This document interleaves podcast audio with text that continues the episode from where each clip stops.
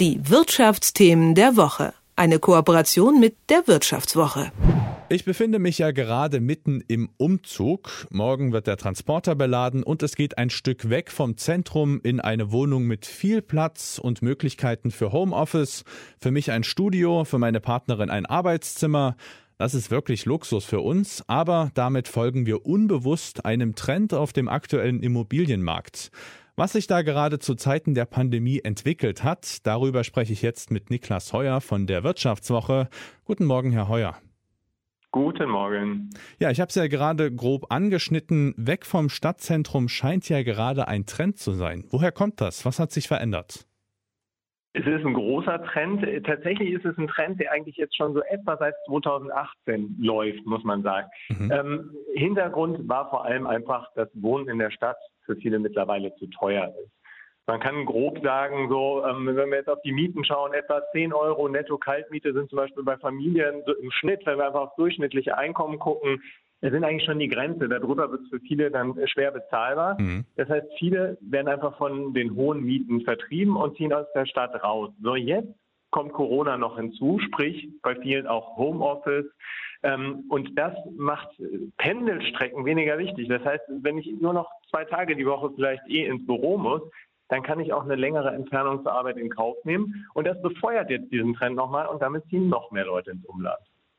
Das heißt, es fehlt also an Alternativen in der Stadt. Absolut. Ähm, wir haben einfach in den Städten, in vielen Städten muss man sagen, es gibt natürlich Unterschiede, aber gerade in den Großstädten einfach zu wenig Wohnraum und vor allem auch zu wenig bezahlbaren Wohnraum. Und ähm, ja, die Nachfrage ist groß. Äh, die, die meisten Städte haben nach wie vor Zuzug. Ähm, so, und da ist dann eben einfach äh, der, der Punkt, dass das für viele dann ein Problem wird und sie aus der Stadt rausziehen. Das hat man versucht, mit vielen Instrumenten die Mieten dann gering zu halten in den Städten. Stichwort Mietpreisbremse, mhm. Mietendeckel in Berlin, ähm, all solche Maßnahmen. Aber bisher sieht man, es funktioniert eigentlich nicht, weil das Angebot dadurch natürlich nicht größer wird. Ja, äh, warum genau funktioniert es denn nicht? Und warum wird das Angebot, äh, warum wächst das nicht irgendwann einfach mit? Letztlich ist das natürlich ein Stück weit äh, Marktwirtschaft. Ähm, ja. Ich kann die Mieten äh, deckeln. Ich hatte auch äh, durchaus ein Verständnis für, dass man das sagt, weil natürlich, ich merke auch in meinem Umfeld, für viele ist das mittlerweile ein Problem und es ist nicht schön, wenn ich gegen mein Willen irgendwie nicht mehr in der Stadt wohnen kann. Mhm. Nur ähm, wenn ich das mache, habe ich dadurch natürlich nicht mehr Wohnungen. Mhm. Und ähm, im Zweifel erreiche ich nur, dass ich zwar für einen kleinen Anteil der Leute ähm, dann das Wohnen bezahlbar halte, aber die anderen, die nicht zum Zuge kommen, die profitieren eben nicht davon. Und ähm, letztlich wäre da sogar der Punkt, dass wenn ich Mietendeckelpreise eher künstlich niedrig halte, für Investoren, auch für Vermieter, natürlich der Anreiz jetzt auch in Neubau zu investieren dadurch nicht steigt, sondern im Gegenteil eher noch sinkt. Das heißt, das Angebot an neuem Wohnraum wird auf keinen Fall größer dadurch. Das heißt, die bauen gar nicht, weil sie damit nicht genug verdienen, wenn die Mieten gedeckelt werden. Zumindest ist der Anreiz dadurch nicht größer geworden. Mhm. man hat es zumindest geschafft in den letzten Jahren, dass äh, der, der, Wohnungsneubau langsam ein bisschen hochgekommen ist. Ziel der Politik war eigentlich, äh, ähm, dass man die Weichen stellt, damit 375.000 neue Wohnungen pro Jahr gebaut werden. Da gibt es schon Zweifel, ob selbst das eigentlich reicht, aber das war das Ziel. Bisher ist man über 300.000 neue fertiggestellte Wohnungen im Jahr nicht hinausgekommen. Mhm. Jetzt fängt die Politik an und sagt, ja, wir zählen einfach auch die genehmigten, aber noch gar nicht gebauten Wohnungen mit, dann haben wir unser Ziel erreicht. Mhm. Ein netter Versuch, nur in einer genehmigten, aber nicht gebauten Wohnung kann ich zumindest nicht wohnen, ähm, bringt dann, glaube ich, eigentlich nichts.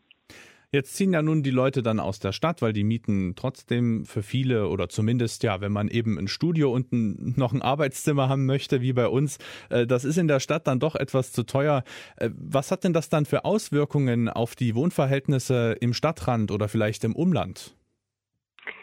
Da ist tatsächlich zu sehen, dass genau dieser, dieser ja, aus äh, Anlegersicht oder Eigentümersicht kann man sagen, positives Trend. Also sprich, der Trend, den wir jetzt eigentlich seit 2009 sehen, Preise gehen hoch, Mieten gehen hoch, dass der sich eben immer mehr auch ins Umland überträgt. Mhm. Das heißt, wir hatten die großen Preissteigerungen bis 2018 eben vor allem in den, in den Städten, vor allem in den Top 7 Städten, ähm, gerade eben auch Berlin eine ganz extreme Entwicklung, München auf viel höherem Niveau, aber eben auch Frankfurt, Hamburg, man kann sie alle durchgehen, die Großstädte.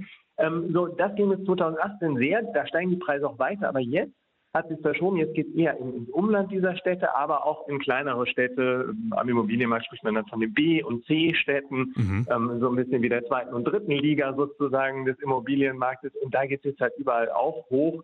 Da hat sich die Dynamik eher noch hin verschoben. Also sprich, da, da geht jetzt einfach der Anstieg äh, sogar noch, noch hoch. Ja, ähm, und da sieht man eben, dass dieser Trend sofort sich auch auswirkt. Viele versuchen ja eben diesem Trend auch zu entgehen, indem sie sagen, ja, dann äh, kaufe ich oder baue ich einfach. Das ist ja jetzt aber gerade in der aktuellen Situation schwieriger geworden. Woran liegt denn das? Tatsächlich sind die Banken durch Corona ähm, vorsichtig geworden. Ähm, man, man, sieht, dass äh, Banken eben sehr viel häufiger Kreditanfragen einfach ablehnen. Einerseits natürlich auch, wenn Leute aus Branchen kommen, die jetzt Probleme haben. Äh, wenn ich jetzt Pilot bin, wo man früher gesagt hätte, hey super, ähm, äh, super Job, gut bezahlt, äh, dann wird jetzt sicherlich kritisch hingeschaut. Noch viel hm. mehr bei Selbstständigen, Gewerbetreibenden, vielleicht jemanden, der in der Hotellerie arbeitet. Das sind natürlich alles Branchen, wo Banken jetzt sagen, uh, das ist uns vielleicht doch dann eher zu riskant.